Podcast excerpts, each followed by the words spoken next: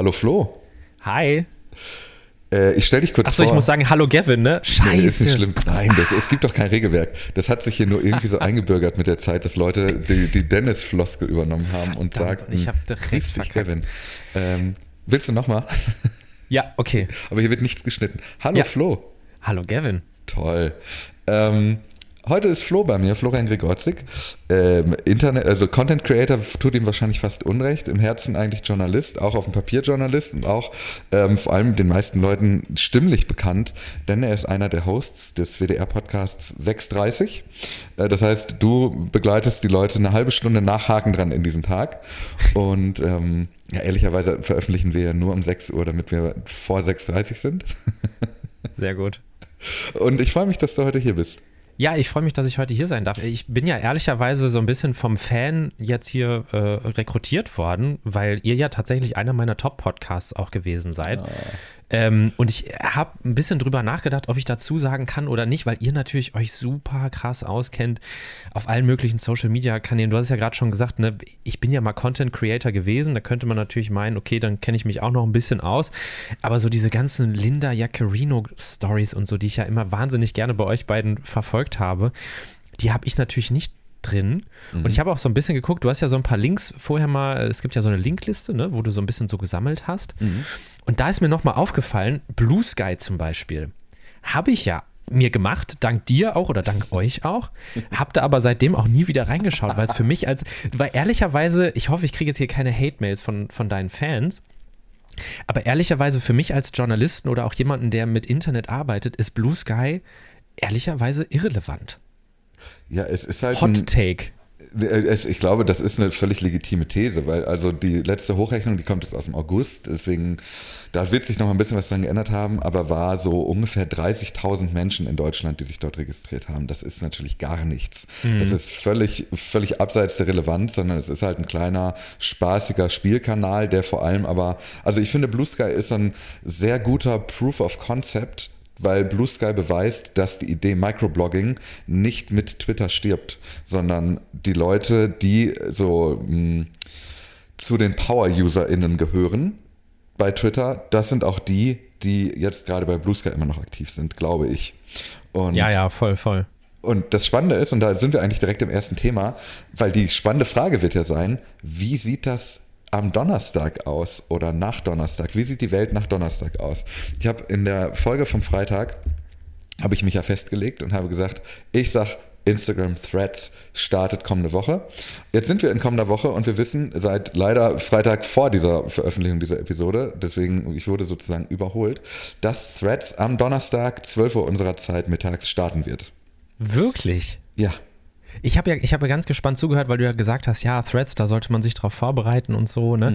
Und ich habe ehrlicherweise, ähnlich wie bei Blue Sky, ich hatte mir das gemacht am Anfang, Threads, und dann konnte man damit ja nicht viel anfangen. Das heißt also, du würdest mir jetzt empfehlen, das auf jeden Fall, äh, wenn diese Folge hier äh, rauskommt, das nochmal runterzuladen.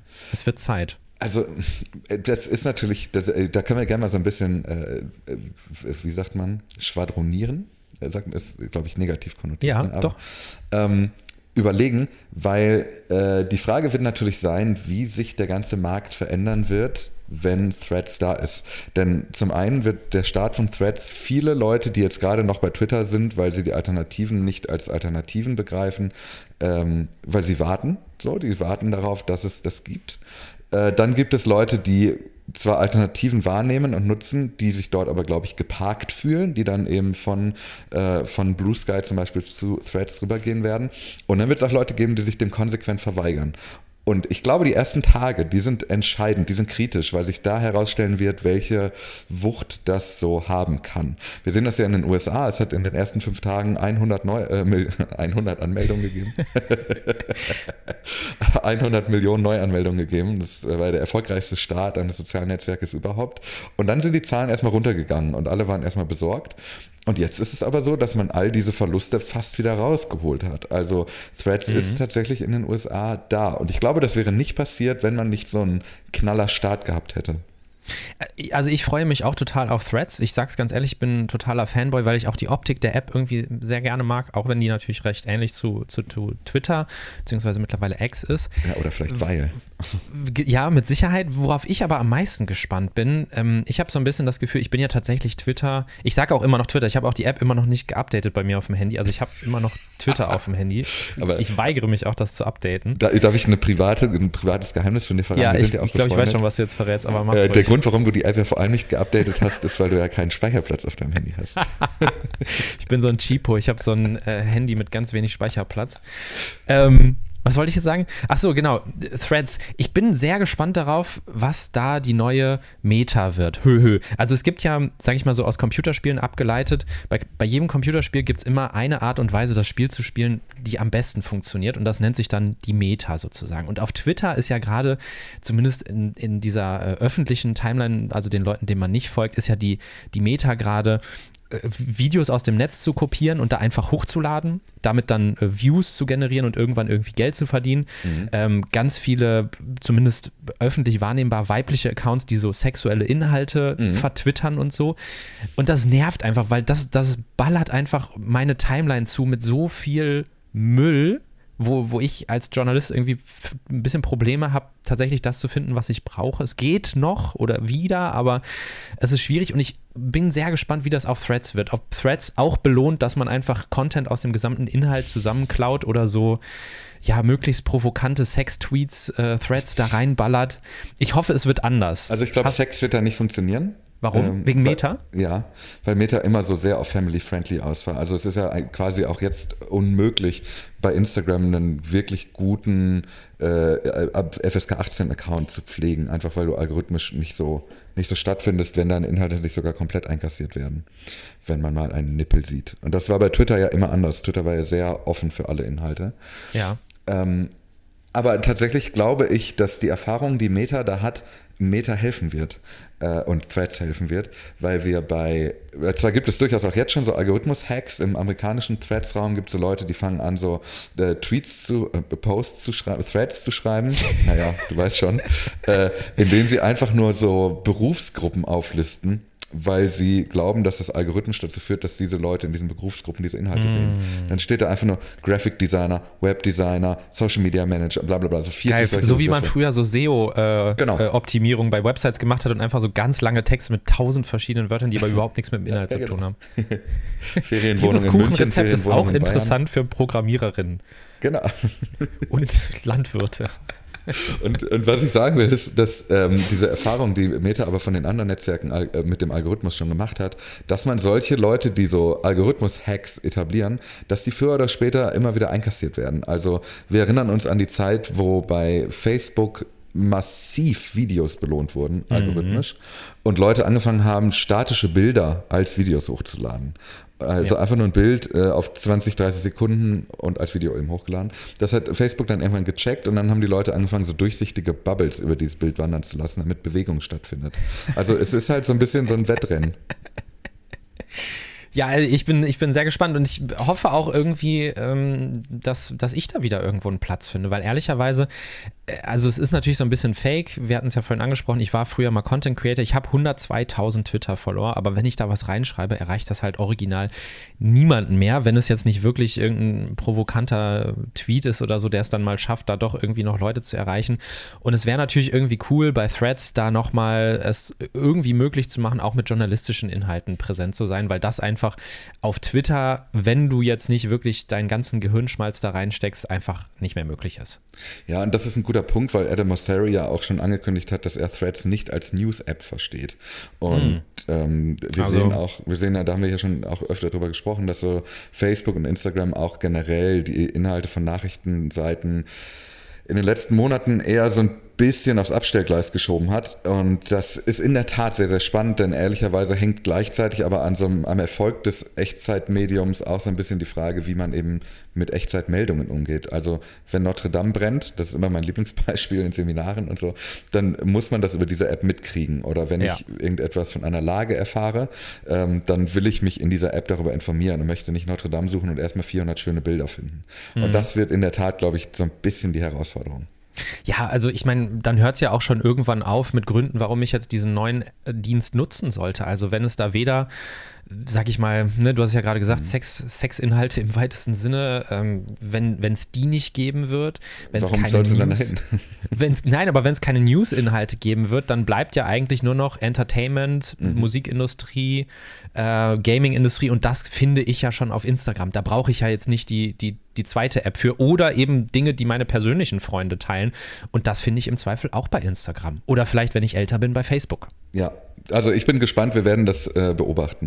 Und dann kommst du einfach in einen Monat oder so nochmal wieder und dann erzählst du mir, wie sich das für dich entwickelt hat. Ich mache einen Feldversuch. Feldversuch so. Journalismus auf Threads.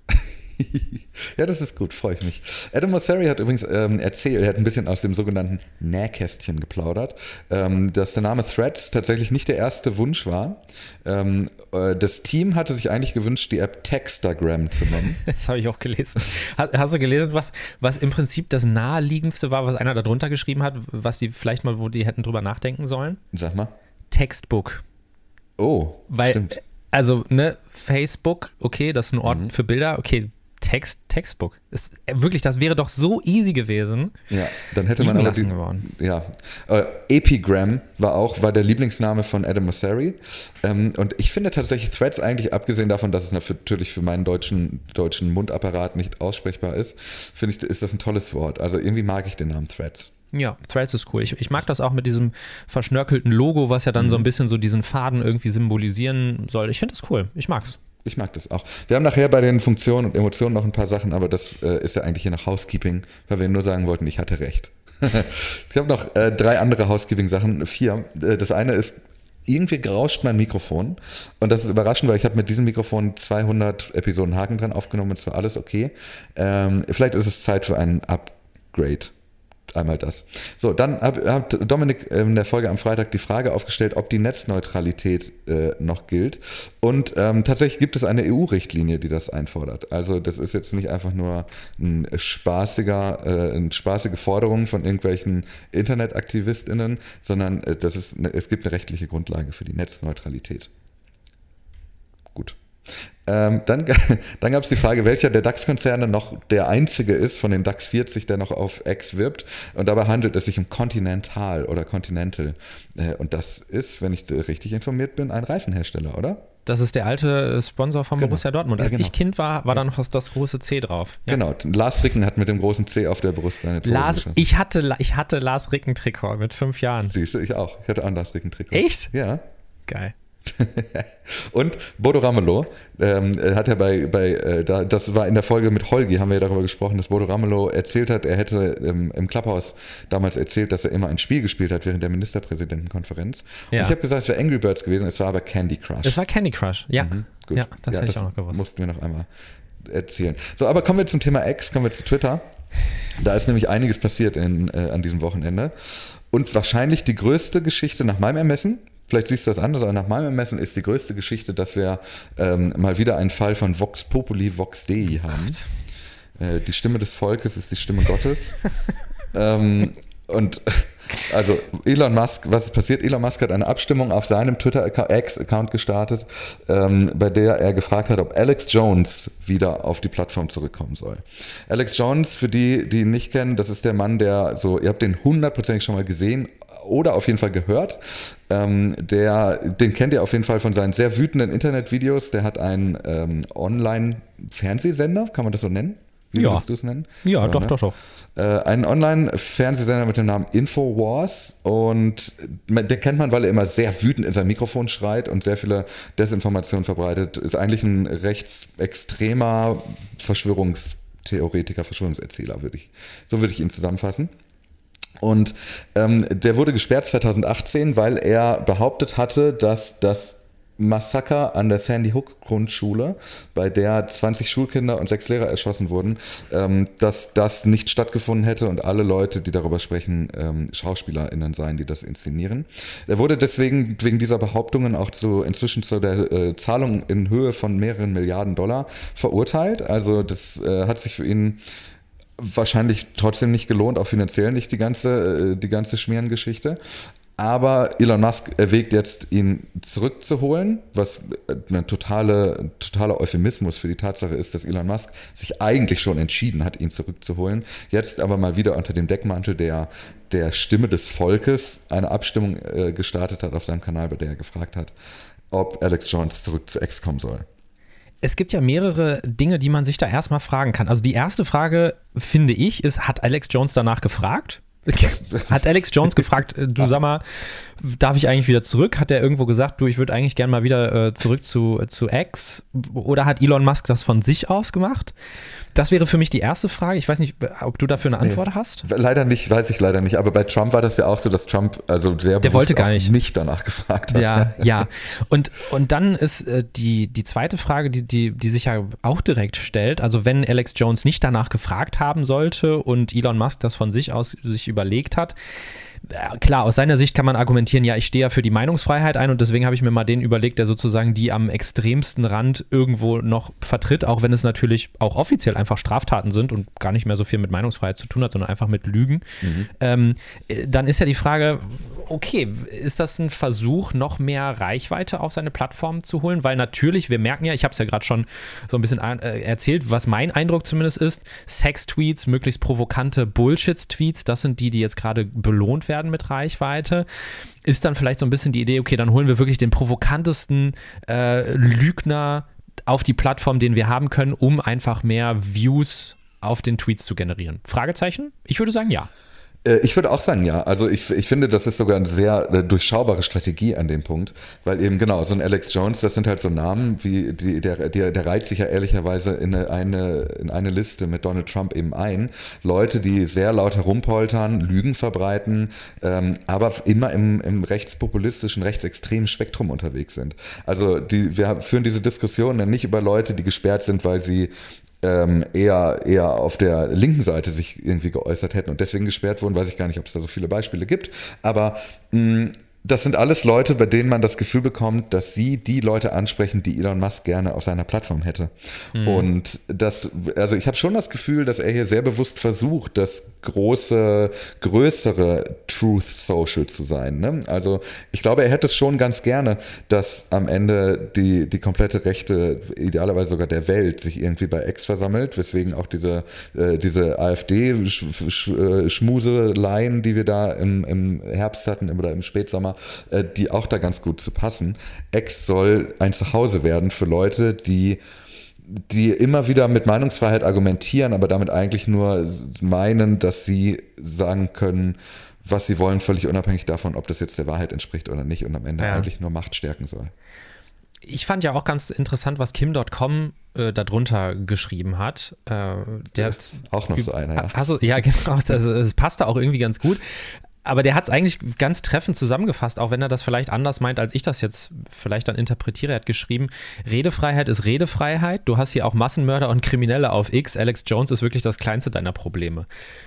Und hm. also so drüber nachgedacht stimmt es natürlich. Ne? Also hm. auch die Hamas ist auf Twitter oder weiß ich nicht, die iranischen Revolutionsgarden, hm. ähm, die ja tatsächlich auch nicht nur wortwörtliches Blut an den Händen haben, sondern tatsächliches Blut an den Händen. Mhm. Und dann ist es natürlich irgendwo folgerichtig, dass man auch solche Leute dazu holt.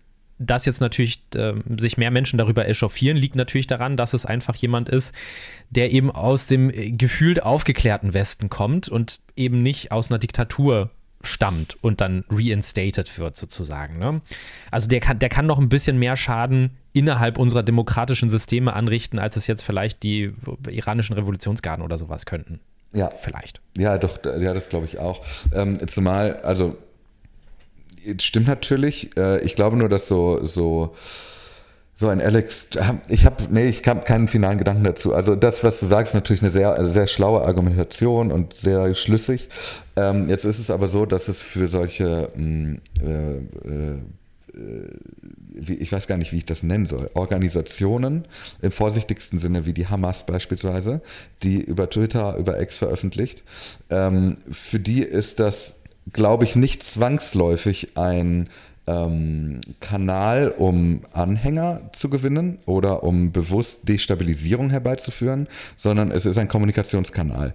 Ähm, völlig unabhängig davon, ob das, was sie kommunizieren, nicht am Ende dasselbe Ergebnis auslöst. Mhm. So, jetzt benutzt ein Alex Jones aber X sehr bewusst als Waffe wo würde ich formulieren, zumindest tun das viele der Rechtspopulisten, ähm, benutzen X als Waffe, mit der sie es schaffen, Spaltung und weitere Polarisierung in eine Welt zu führen, die eben in großen Teilen auf dieser Plattform unterwegs ist.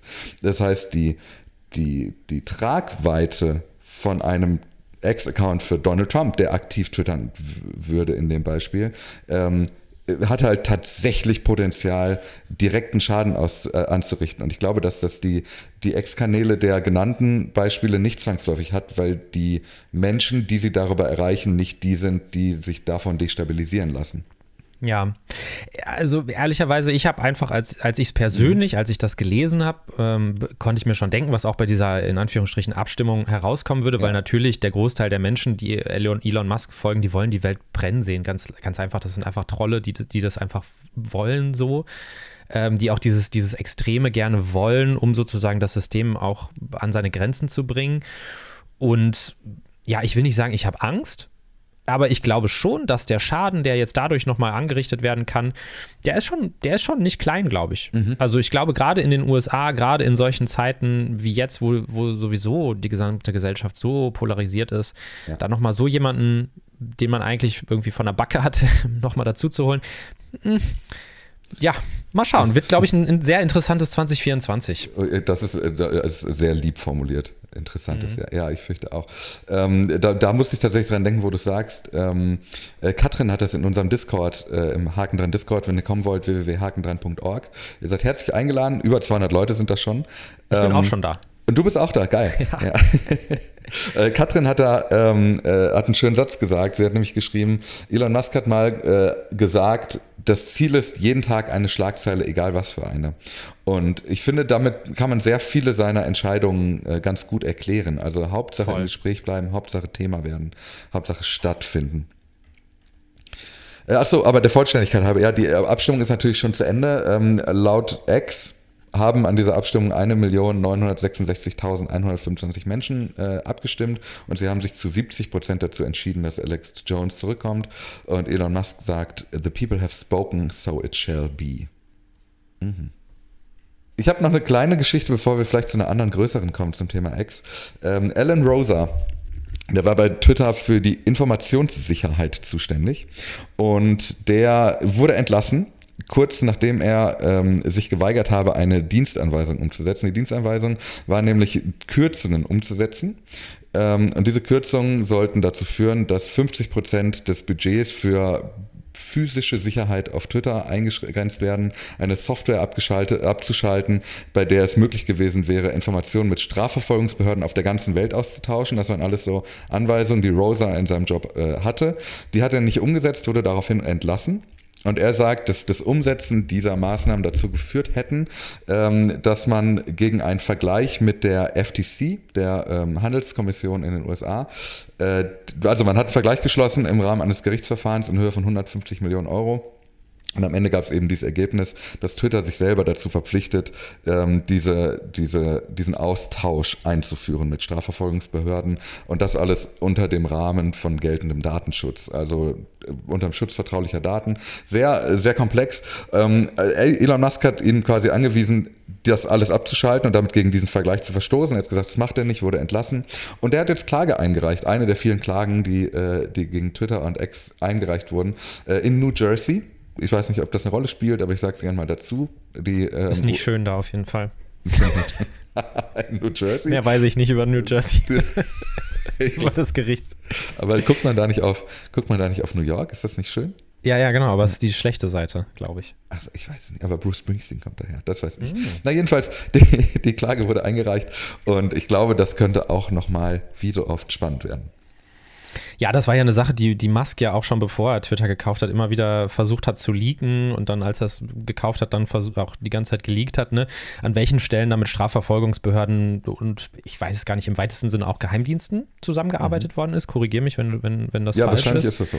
Ähm, und gleichzeitig hat ja auch Elon Musk dann einigen, ja, Dingen nachgegeben, die beispielsweise der türkische Staat dann Ja. gewollt hat. Ne? Also klar, an, an den Ecken, wo es dann sozusagen sein antiliberales Weltbild äh, oder in sein antiliberales Weltbild passt, arbeitet man zusammen oder wenn es dem Geschäft hilft, aber wenn es sozusagen seinem Narrativ hilft, er kämpft gegen die bösen Globalisten, die da äh, die Meinungsfreiheit Mhm. einschränken wollen, dann ist er natürlich vorne dabei zu sagen, nee, nee, das müssen wir jetzt hier stoppen. Ist Ja, ich- mein Take. Ja, ist auch ein guter Take, weil das aber auch so einen großen, das bringt einen sehr großen Kratzer im Lack der Glaubwürdigkeit dieser immer wieder von Musk angeführten äh, Rechtschaffenheit. Also er sagte immer, dass ähm, in dem Türkei-Beispiel war das ja so, dass ähm, Twitter-Accounts von der politischen Opposition am, am Tag der Präsidentschaftswahl gesperrt wurden. Ja. Und dass er gesagt hat, naja, das ist halt das Recht in der Türkei, in dem fügen wir uns.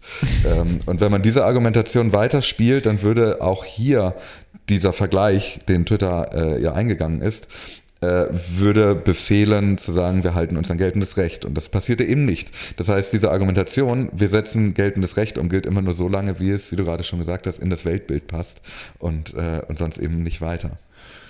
Er hat übrigens auch gesagt dazu, um da nochmal ein Gefühl für zu kriegen, dass er diese, dieses Narrativ die ganze Zeit pflegt, äh, dass er gesagt hat, er hat mal versucht, äh, GTA zu spielen, GTA 5, äh, und er musste auf Polizisten schießen und deswegen konnte er es nicht spielen. Bro, shut the fuck up, echt. Echt, Alter. Also gerade Elon Musk, der ja wirklich vertritt, ja, hier, wir sollten echt die kontroversesten Takes drin haben, der äh, postet dann irgendwie, kann es mir halt auch nicht erzählen, dass er irgendwie ein Computerspiel deswegen ausmacht, weil er sagt, was in der ersten Szene spiele ich einen Kriminellen? Das mache ich sofort wieder aus. weiß ich, weiß ich jetzt nicht. Wei- wirklich.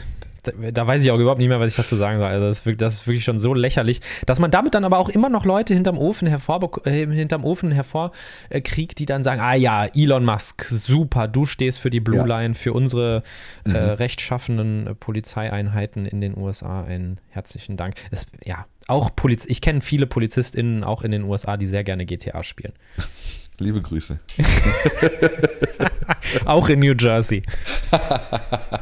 Äh, ich habe mir aufgeschrieben, dass du mit mir über Grok sprechen möchtest. Ja. Und ich möchte da auch gerne drüber sprechen, aber ich lasse dir gerne den Vortritt. Ja, du pass, pass auf. Ähm, ich habe das gesehen. Ich habe das erst gelesen hier, äh, Grog. Ich habe dem irgendwelche Fragen gestellt. Ich dachte erst, also ich wusste nicht, dass es der Twitter-Chatbot ist. Ich habe es nur in meiner Twitter-Timeline wahrgenommen, habe dann mal ein bisschen nachrecherchiert, dann gecheckt, dass das ein Twitter-Account ist, habe gedacht, ach, das klingt ja eigentlich lustig, was die ganzen Leute hier als Screenshots posten von diesen Unterhaltungen. Habe dann, wie gesagt, diesen Grog, G-R-O-K. In Deutschland findet man dann schnell auch mal Gronk. Das ist der falsche Account. Grog heißt er. Äh, bin dem dann reingefolgt, weil ich dachte, okay, wo kann ich jetzt hier mit dem schreiben? Habe irgendwie geguckt, äh, muss ich den jetzt anschreiben? Nee, das ist ja irgendwie alles aus DMs. Habe versucht, dem eine DM zu schreiben und dann gemerkt, das geht ja gar nicht. Und dann herausgefunden, dass das unter anderem ein Service ist, den man eben jetzt mit Twitter, wie heißt das, Twitter Plus äh, bekommt. Ja, Also ja, das, das, genau, das ist wirklich nicht so ganz leicht zu durchdringen. Also, jetzt seit einigen Tagen ist es möglich, vorzeitigen Zugriff auf Grok zu kriegen, wenn man nicht etwa, früher hieß es Twitter Blue, dann hieß es äh, X Premium, so heißt es. Und es gibt aber jetzt eben auch noch seit einem Monat oder so, da haben wir nicht drüber gesprochen, weil das in die Haken dran freie Zeit fiel, gibt es nicht nur X Premium, sondern eben auch X Premium Plus. das, ist, kein Witz. Und X Premium Plus ähm, ist werbefrei und du hast eben vorzeitigen Zugriff auf Grok, Grok, Glock, Grok, wenn du, ähm, wenn du ein iOS-Nutzer bist. Also da sind schon ein paar Wenns und Abers, die dich dahin bringen, um mit dem ex-eigenen ChatGPT-Klon zu sprechen. Da war ich tatsächlich ein bisschen traurig, weil ich dachte, habe ich als großer Haken dran äh, Hörer, habe ich die Folge verpasst, wo ihr darüber gesprochen habt und dann habe ich gedacht, nee, das ist wahrscheinlich in eure Pause gefallen. Ja. Ne? Also das als, das als Hintergrund ist dann doch schon relativ wichtig und die Idee bei diesem Chatbot ist ja, ja so etwas, äh, einem, ein, ein Masker äh, An, Ansatz zu, zu ChatGPT, der ja relativ, also ChatGPT ist ja relativ humorlos im weitesten Sinne. Klar, man kann sich auch Gags damit schreiben lassen, aber die Idee von Grok ist, dass es quasi ChatGPT mit so einem ironischen Unterton ist. Also du kannst auch Grog fragen, äh, erklär mir mal, äh, wie mache ich äh, aus Kokain Crack? Und dann sagt er dir, äh, also als erstes solltest du dir von der DEA, also der Drug Enforcement Agency, also dem, wie sagt man in den USA, der Agency, die sich um Drogen, kümmert. Drogen, äh, Drogenfahndung? Nee. Ja, irgendwie sowas. Du solltest dir von denen erstmal eine Lizenz holen und dich immer dem Gesetz äh, beugen und ich werde dir das bestimmt nicht sagen, aber wenn, dann würdest du es so und so machen und dann gibt er dir irgendwie eine Anleitung, wie du aus Kokain Crack machst oder irgendwie ja. sowas. Mhm. Ähm, also so ein bisschen edgy, wo halt irgendwie 14-Jährige sagen, das ja, da kann ChatGPT nicht mithalten, ihr verdammten liberalen Sesselfurzer. Ja, genau. Es soll, genau, es soll auch ein nicht vokes Gegengewicht zu ChatGPT sein, weil ChatGPT zum Beispiel sich nicht rassistisch äußert. So, und das äh, finden Leute offenbar schade. Ja, ähm, also ich muss aber trotzdem gestehen, auch wenn ich jetzt natürlich hier schon wieder die große Kritikkeule rausgeholt habe, ich fand es trotzdem interessant. Deswegen bin ich ja drauf, habe ich ja drauf ja, geklickt, habe es ja auch ja. versucht, das irgendwie zu machen. Aber wie gesagt, wenn ihr nicht für Twitter bezahlt, dann könnt ihr das nicht nutzen. Aber also diese Screenshots, die du gerade angesprochen hast, es gibt da zwei, die ich da tatsächlich sehr bemerkenswert finde. Denn ähm, oder ein, also einen, den ich ganz besonders bemerkenswert finde. Ähm, da hat nämlich jemand an Grog geschrieben, sind Transfrauen echte Frauen? Oh, und? und? Äh, und Grog sagt einfach nur Yes. Oh. Und, und das ist tatsächlich sehr interessant, weil äh, das ja also in, in das Weltbild eines Elon Musk gar nicht reinpasst, aber Grog offenbar, ähm, naja, vielleicht doch ein paar, äh, wie soll ich sagen, Menschenrechte dann doch als Grundlage seiner Argumentation nimmt. Oh, hätte ich, also hätte ich jetzt auch nicht gedacht. Ich hätte gedacht, der macht dann irgendwie einen Joke darüber. Aber nee, leider nicht. Er sagt ja. auch, ähm, jemand hat auch gefragt, sind Transmänner Männer? Ähm, äh, und dann hat Grock geantwortet, ja, Transmänner sind Männer. Geschlechtsidentität ist eine persönliche Erfahrung und kann sich von deinem äh, per Geburt definierten Geschlecht unterscheiden. Finde ich interessant. Pa passt ja, auch, ja, vom Grundgedanken her schon auch in ein libertäres Weltbild, wo ja jeder eigentlich das machen soll in der Extrem, was er möchte.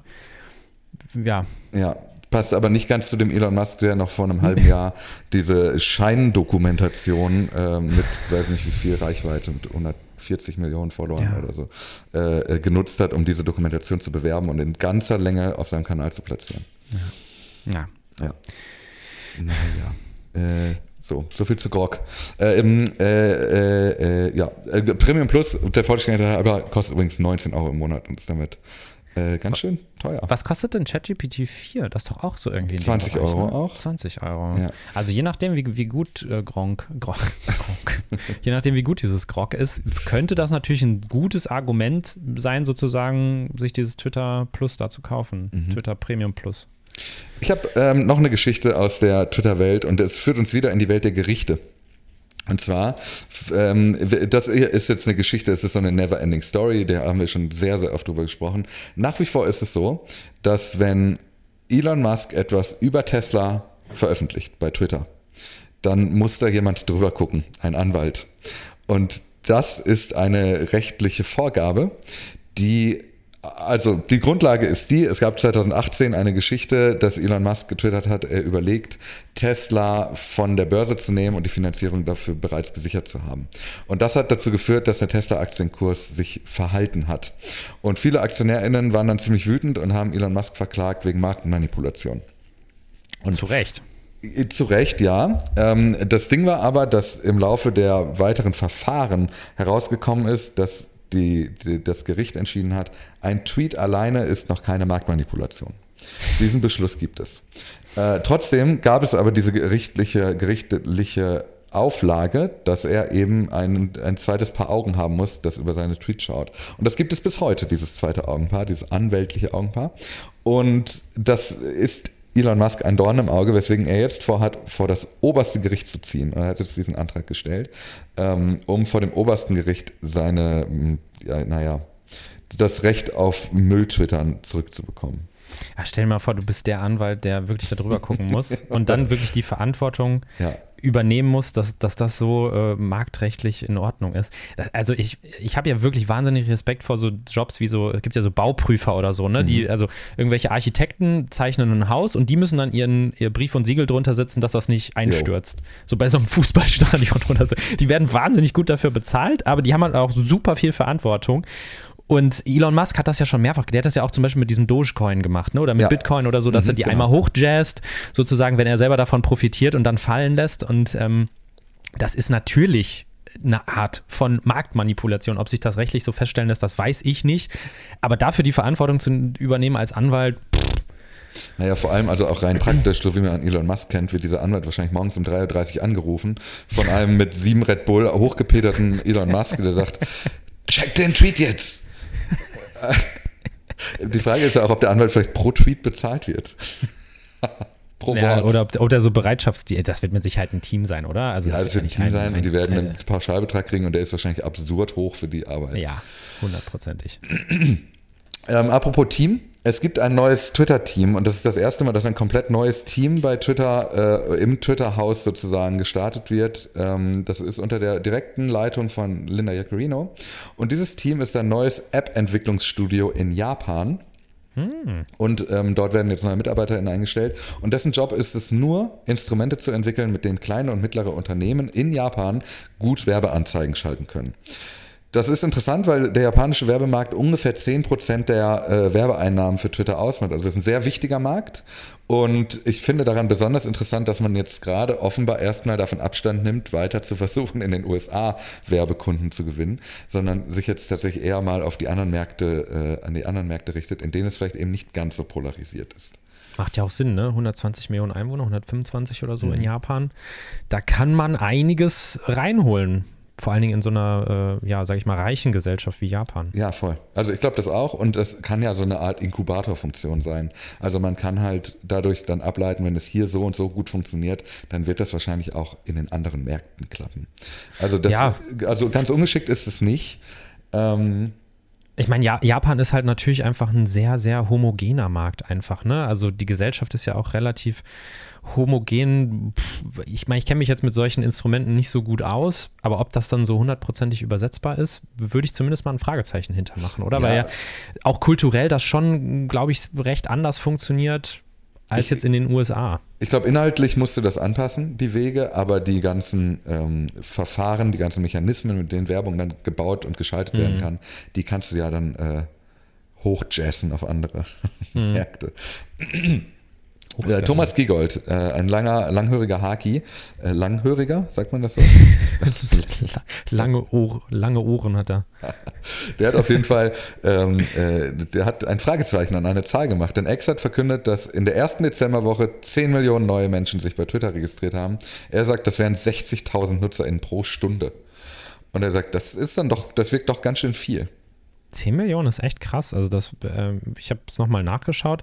X hat ja insgesamt knapp 650, 660 Millionen Nutzer nur. Da sind, sind, natürlich 10 Millionen, das wären ja aufs Jahr hochgerechnet, würden ja dann ein Sechstel ihrer Hörer, äh, Hörerschaft, ihrer äh, Nutzerschaft mhm. quasi on top packen.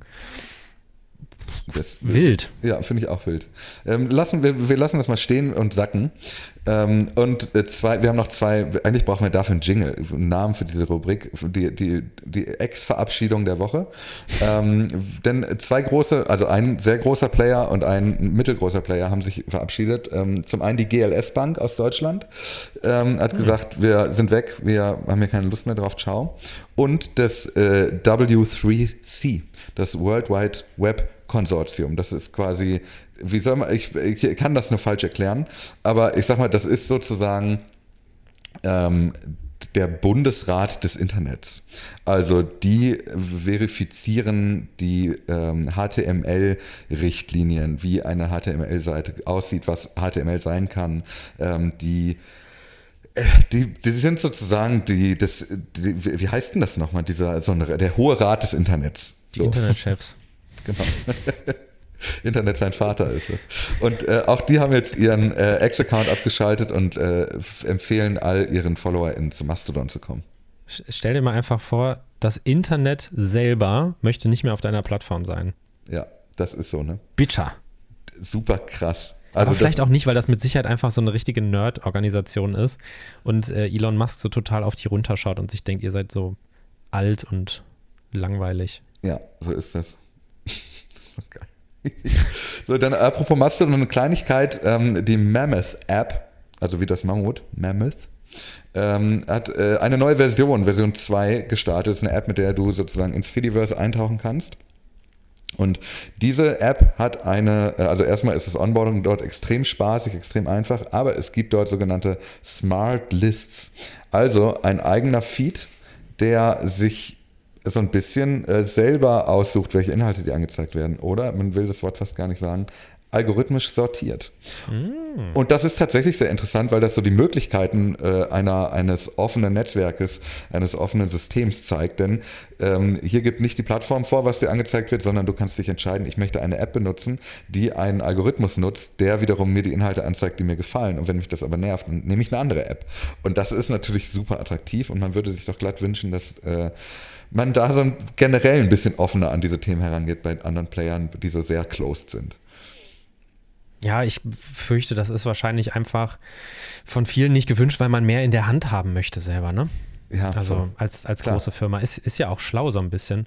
Ja. Ähm, ich hatte jetzt letztens äh, relativ ausführlich mich mal informiert über äh, ja, die Mittel und Wege, wie das in China zum Beispiel gemacht wird. Ne? Also da mhm. wird ja über WeChat, es ist ja auch so ein bisschen modulhaftig, dass man da verschiedene Apps innerhalb der App auch haben kann. Vielleicht ist es auch einfach zu kompliziert für viele westliche Firmen so. Ich glaube, was glaube ich, also was ich mir vorstellen könnte, was auch, also zum einen, wie du schon sagst, dieses, ich, ich regle, regle mich ab als Unternehmen, um einfach so die, um auch Argumente zu liefern, ähm, sowohl auf Datenbasis, da fragt dann keiner nach, oder es fragen viele, aber es gibt keine Antworten. Ähm, aber auf der anderen Seite, um auch so eine Art Berufsgeheimnis daraus zu machen. Also da gibt es ja so ganz, ganz, ein ganz bekanntes Beispiel ist sicherlich iMessage ähm, von Apple das ja ein geschlossener Messaging-Service für iPhones oder iOS-Geräte ist. Und in den USA spielt das eine sehr, sehr große Rolle bei jungen Leuten, ob du jetzt ja. blaue oder grüne Nachrichten schickst. 75 Prozent ja. der Teenager in den USA haben ein iPhone. Das heißt, du willst nicht zu den 25 Prozent gehören, die grüne Nachrichten schicken. Nee, will man auch einfach nicht. Kann ich aber auch nachvollziehen. Hätte ich auch als Teenager nicht gewollt. Als Natürlich. Teenager wollte ich auch immer die blaue Blume bei ICQ haben. Ja, hast du aber nicht bekommen, obwohl grüne. du allen immer wieder diesen Text geschickt hast. ich habe auf alle Links geklickt, es hat nie funktioniert. Schicke diese Nachricht jetzt an 10 Kontakte und deine ICQ-Blume wird zu einem Hanfblatt. Ja, es, aber es ist nicht passiert. Ich weiß auch nicht, woran es gelegen passiert. hat. Woran hat gelegen. So, und bevor wir hier in unsere, ähm, in unsere Rubrik kommen, habe ich noch ein kleines, eine Kleinigkeit aus der Meta-Welt, äh, weil wir gerade so schön über KI gesprochen haben. Diese Meta-KI, die wird ja immer mehr eingeführt, findet an immer mehr Orten statt. Wir haben letzte Woche schon immer äh, die von Facebook genannten Beispiele gesprochen, äh, wofür man die benutzen kann. Möchtest du jemandem zum Geburtstag gratulieren? Die KI kann dir einen Text vorschlagen, sowas. Ähm, und jetzt kam aber raus, dass Meta ähm, für den KI-Image Gen Generator, also für die generative Bild-KI, die man jetzt auch schon testen kann unter imagine.meta.com. Das ist ehrlicherweise sieht das, ist das jetzt nichts Besonderes. Das, wer sich schon mal mit generativer Bild-KI auseinandergesetzt hat, der kennt das alles, weil es fühlt sich ein bisschen an wie so Dolly halt. Da gibt es was ein, dann kommt was raus. Aber interessant ist, dass zum Trainieren dieser KI 1,1 Milliarden öffentlich einsehbare Bilder von Facebook und Instagram genutzt wurden. Mhm. Das heißt, all das, worüber wir auch bei X schon gesprochen haben, dieses, welche Daten gehören eigentlich noch uns und wie viel können wir eigentlich noch darüber verfügen und ändert sich im Nachhinein so ein bisschen auch die Nutzungsvereinbarung, weil jetzt gesagt wird, okay, meine Daten werden nicht nur zur Distribution genutzt und zur Bewerbung der Plattform, sondern auch zum Trainieren eines Services, der meine Daten am Ende überflüssig machen soll. Ähm, das finde ich doch schon sehr bemerkenswert, ehrlicherweise. Ja, und also ehrlicherweise, Twitter macht das ja, glaube ich, ähnlich, ne, mit dieser Grok-KI. Also die ist ja auch, meine ich, auf, unter anderem auf Basis von Tweets mhm. äh, basiert das ja. ja. Shame on me, wenn, wenn, wenn dem nicht so Nee, das äh, ist so, ja. Wobei, also wir wissen es offiziell nicht, aber wir wissen, dass Elon Musk sich gewehrt hat dagegen, dass andere Crawler die Tweets anderer Leute nutzen, um KIs zu äh, trainieren äh, und kurz danach eben Grok vorgestellt wurde. Ja, und es war ja wohl auch so, also ich weiß nicht, ob du das mitbekommen hast, äh, in der EU ist ja jetzt dieser AI-Act mhm. verabschiedet worden, der ähm, ja von der Europäischen Union so gefeiert wird. Wir sind die Ersten, die es jetzt schaffen, hier KI ähm, zu regulieren, damit eben alles auch ein bisschen transparenter wird und Nutzerinnen und Nutzer einerseits erkennen können, was ist KI generiert, also dass zum Beispiel so Wasserzeichen auf verschiedenen Produkten dann äh, drauf gemacht werden sollen, dass man aber auch, ähm, dass auch solche Unternehmen eben dazu verpflichtet werden sollen, detaillierte Zusammenfassungen zu erstellen, womit deren KI trainiert worden ist äh, mhm. äh, und weil es da ja eben auch viele Bedenken gibt, dass so eine KI ja auch trainiert wird mit urheberrechtlich geschützten mhm. Werken. Also äh, da aus der, aus der Richtung weht, glaube ich, so ein bisschen der Wind bei der EU. Ne? Das hatten wir ja schon bei anderen Gesetzen auch, dass so diese Lobbyorganisationen für Verlage und äh, Rechteinhaber relativ groß ist einfach und dass man hier dann so ein bisschen der KI so ein, oder zumindest den, den Tech-Unternehmen vielleicht auch so einen Riegel vorschieben möchte. Was ich aber ganz interessant fand, ist, wie das dann die EU geframed hat. Also Thierry Breton, das ist so der mhm. Handelskommissar, oder? Das, das ist der, äh, ja, der Binnen, Handelskommissar. Binnenmarkt Handelskommissar ist, glaube ich. ja, es, es, wird immer so ein bisschen als Handelskommissar zusammengefasst. Der ist, glaube ich, auch noch irgendwie für, für Weltraumverteidigung zuständig, irgendwie aus irgendeinem Grund. Lirum Larum. Jedenfalls der. Verteidigung der im Weltraum? ja, ich habe ich zumindest mal gelesen. Ja, ja. Jedenfalls, der hat, der hat getwittert, ähm, der AI-Pact ist oder der AI-Act ist so viel mehr als ein Regelwerk. Er ist ein Launchpad für EU-Startups und äh, Researchers, die dann irgendwann das Global AI Race führen sollen. Mhm wo man jetzt sagen kann, würde ich jetzt mal zumindest ein Fragezeichen hintermachen, weil natürlich ist es aus Nutzer und aus äh, Rechteinhabersicht cool, dass es sowas gibt, mhm. dass das irgendwie alles äh, durchsichtiger wird, wie diese ganzen fetten Firmen mit Milliarden und irgendwelchen Rechensystemen das halt machen.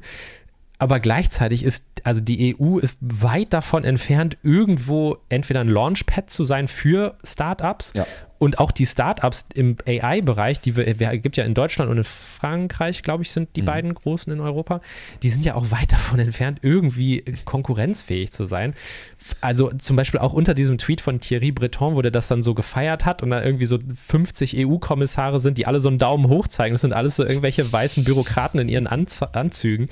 Haben dann auch Leute so drunter geschrieben, ja, das ist wirklich historisch, prähistorisch oder ähm, die, die The World's Regulatory Superpower Strikes Again oder äh, das, ja, ja, das ist ein Launchpad, um all diese Startups schneller nach San Francisco zu befördern, mhm. weil natürlich in so einem frühen Stadium so eine Regulierung rauszuhauen, während das in den USA halt nicht der Fall ist, ja, ist eigentlich eher, kann, wird eher als Bremse verstanden, vermutlich, ne? Von der Industrie. Ja, ja, weil, also natürlich ist es einerseits gut, dass wir eine detaillierte Zusammenfassung bekommen. Okay, nutzt Twitter jetzt meine Tweets, um das zu, zu trainieren oder Meta in dem Falle dann irgendwie die Fotos von mir bei der Weihnachtsfeier von meiner Oma. Ähm, aber wenn das dann jede kleine Firma machen muss, bevor die überhaupt erstmal ein Produkt rausbringen, das schon so zusammenzufassen und das irgendwie, ja, alles irgendwo dann, ein, wird ja dann wahrscheinlich eingereicht, dann wird das geprüft und dann kriegst du einen Stempel oder was? Also, ja, es hat zwei Seiten, diese Medaille, glaube ich. Ja, mit Sicherheit. Also ich habe da, hab da auch zwei Gedanken zu. Zum einen, ähm, kennen, ich glaube, dass die EU in der Tat durch ihre Marktmacht, durch ihre Wucht, durch ihre Wichtigkeit tatsächlich Veränderungen herbeiführen kann, die zum Guten der NutzerInnen sind. Also mein Lieblingsbeispiel ist der USB-C-Anschluss an einem iPhone. So, also ich finde das wirklich, das ist eine gute Entwicklung. Ja. So, aber das hat erstmal sehr lange gedauert. Äh, und zweitens wird es natürlich aus den USA stark belächelt, dass hier so ein starker Eingriff stattfindet. Und solange dort die ganzen Unternehmen sitzen, ist das in der Tat eher ein Anlass, sich dann von der EU fernzuhalten für diese Unternehmen, die sagen, hey, woanders kann ich aber äh, produzieren, ohne mich diesen Sachen hinzugeben. Das zweite Problem ist, glaube ich, dass die Umsetzung dieser an EU-Richtlinien geknüpfte Backend-Informationen in den Netzwerken, wie habe ich den Satz angefangen?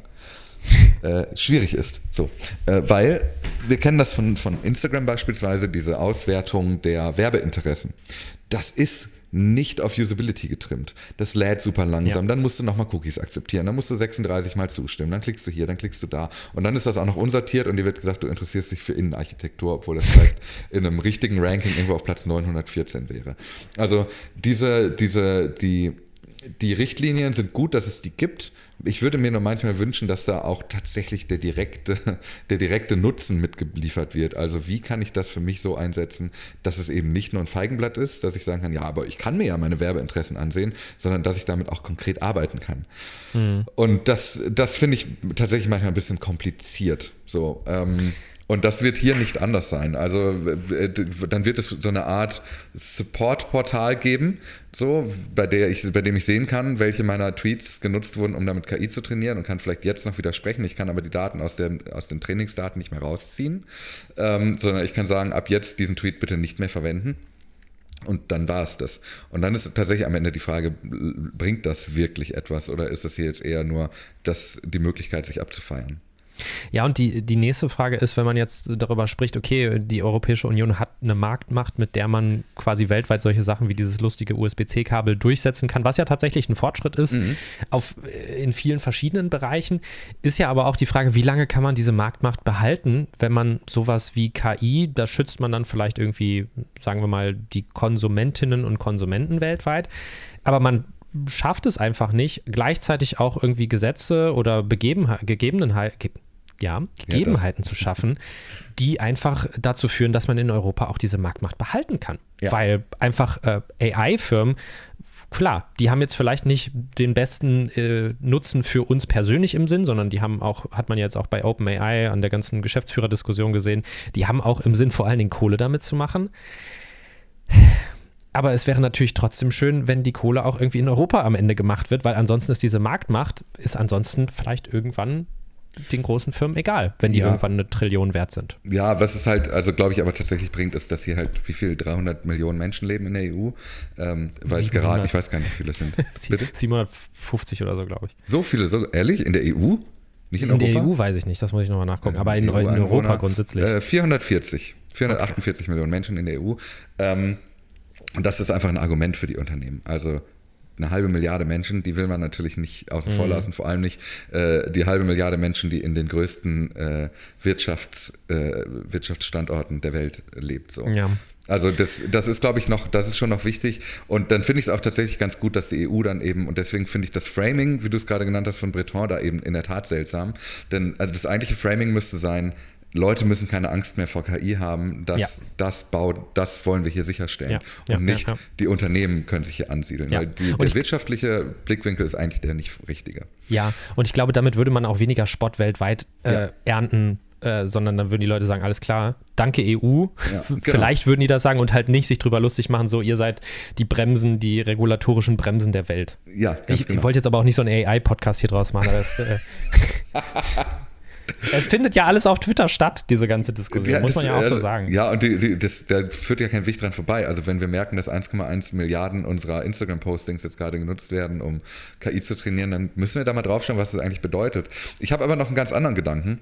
Äh, und zwar, und da hängt die EU vielleicht auch mit dran, nämlich die Frage, die, die, die dich als Journalist viel stärker umtreibt, nämlich die Sicherung der, des klaren Umgangs mit Quellen von Fotos. Also wir haben hier schon mal über Content Credentials gesprochen. Ein, ähm, das dreht sozusagen die Beweislast um. Du musst nicht mehr sagen, wo kommt mein Bild her, sondern das Bild selber liefert mit, wie es aufgenommen wurde, ähm, mit welcher Kamera es aufgenommen wurde, zu welchem, an welchem Ort und zu welcher Uhrzeit es aufgenommen wurde. Also all diese äh, Quellennachweise, die direkt in das Bild eingebrannt sind und bei Veränderungen auch nicht weg, äh, weggelöscht werden, sondern wenn ich das Bild dann in Photoshop verändere, dann habe ich da stehen, es wurde mit dieser Kamera an diesem Ort aufgenommen und es wurde an diesem Tag mit Photoshop verändert. Und diese, diesen, diese Umkehr der Beweislast ist vermutlich die einzige richtige Antwort, äh, wie wir im Journalismus am Ende damit umgehen können, dass es eben KI-generierte Inhalte gibt. Ich mache einfach ein Foto von dem Bildschirm und dann mache ich nochmal einen Screenshot davon und dann ist alles weg. Ausgedribbelt. Funktionen und Emotionen.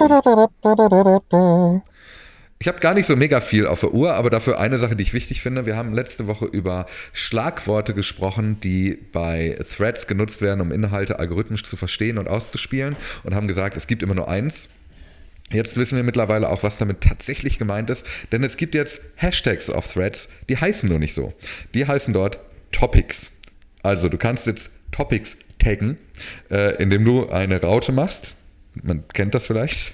äh, und dann wird das Wort blau und dann kann man nach diesem Wort suchen. Also de facto, es gibt nun Hashtags auf Threads. Und zwar immer nur eins. Also ab, ab Donnerstag können wir das dann. Ja, genau. Noch können wir es nicht. Genau. Und äh, Threads testet gerade mit einem empfohlen für dich Reiter, wie wir das von Instagram auch kennen. Also wenn ich jemandem äh, schon folge, kann ich auf einen kleinen Pfeil klicken und kann gucken, welche Profile diesem ähnlich sind. Das, ähm, hast du da Gefühle zu? Äh, ich finde das sinnlos. Das ist Na, das, pass- das, das gibt es ja auf TikTok auch, aber ich denke mir immer, also ich, ich bin der Person jetzt gerade schon aus Versehen gefolgt und den anderen will ich auf gar keinen Fall folgen. Ähm, aber es ist mit Sicherheit, sage ich mal, als äh, Nutzer, Nutzer ist es bestimmt cool, wenn ich sehe, okay, äh, ich folge jetzt hier Lady Gaga und dann wird mir angezeigt, ach, alles klar, die Rolling Stones sind auch auf Threads äh, oder dann ist es bestimmt eine, eine coole Funktion, kann ich mir vorstellen. Schön, wie du doch das Gute suchst. Und die, die letzte Meldung, das ist wirklich die kleinste Funktion, die wir je, je hatten, aber die ist so witzig, weil es die bei Twitter auch gibt. Wenn du bei WhatsApp nach unten scrollst in deiner Chatliste, dann klappt oben das WhatsApp-Logo weg. Also du schiebst das quasi raus ähm, und bleibt nicht da stehen. Das Äh, WhatsApp-Logo? Ja, du hast oben rechts steht da so WhatsApp dann. Ganz Echt? oben. Ja. Da muss ich vielleicht mal meine App updaten.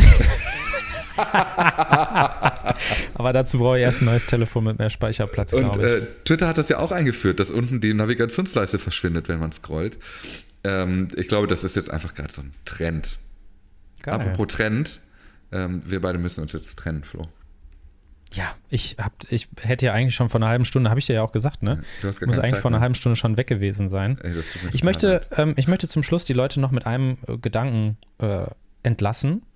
Du hast mir ja gerade äh, ganz am Anfang gesagt, ne, dass Blue Sky 30.000 aktive NutzerInnen hat. Ja, es ist eine Zahl, die ist mit Vorsicht zu genießen. Aber, Aber so ungefähr, ja, ne? das sind so die Sphären. Also, äh, ich bin jetzt gerade hier auf WhatsApp nämlich gewesen und jeder Post im Montana Black WhatsApp-Channel Mhm. hat 35.000 Likes oder Reaktionen plus. Das vielleicht einfach mal Ja, zum gut. Nachdenken darüber, ähm, wie groß, wie, wie die Größenverhältnisse so sind.